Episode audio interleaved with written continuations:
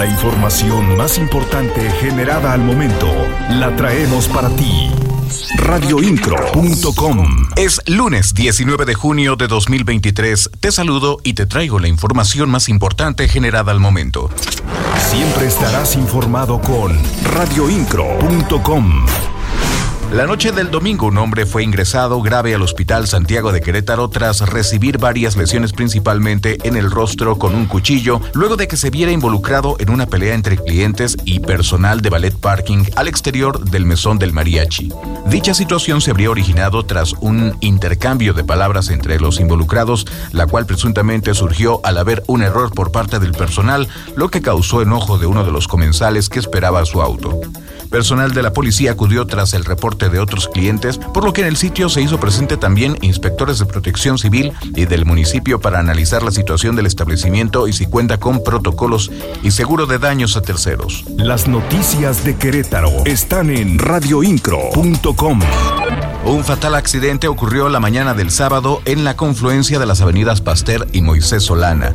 El percance ocurrió cuando un conductor manejaba en sentido contrario y chocó contra otro automóvil, pero en el momento del accidente, una persona que cruzaba la calle en silla de ruedas fue alcanzada por uno de los vehículos y falleció tras el impacto. Radioincro.com, el medio en que puedes confiar. Contemplan ampliar las jornadas contigo. La información completa con mi compañera Malinka Cebes. El secretario particular del gobernador, Josué Guerrero Trápala, dio a conocer que se contempla ampliar las jornadas contigo en la zona metropolitana. Encontramos son una por semana, o miércoles o viernes. Eh, próximamente vamos a explorar una opción, sobre todo en la zona metropolitana, de hacerlas por la tarde.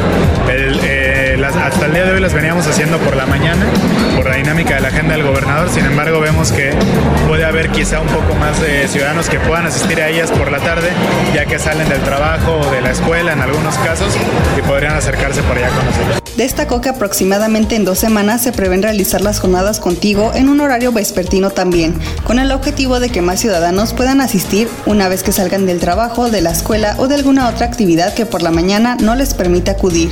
En este sentido, señaló que se propondrá realizar las jornadas por la tarde en los municipios de Querétaro, El Marqués y Corregidora radioincro.com. El nuevo complejo de la Secretaría de Seguridad lleva un 60% de avance. Más de esta información con mi compañero Alexis Morales. El secretario de Seguridad Ciudadana, Giovanni Elías Pérez Hernández, dio a conocer que el nuevo complejo de seguridad lleva un nuevo avance del 60%.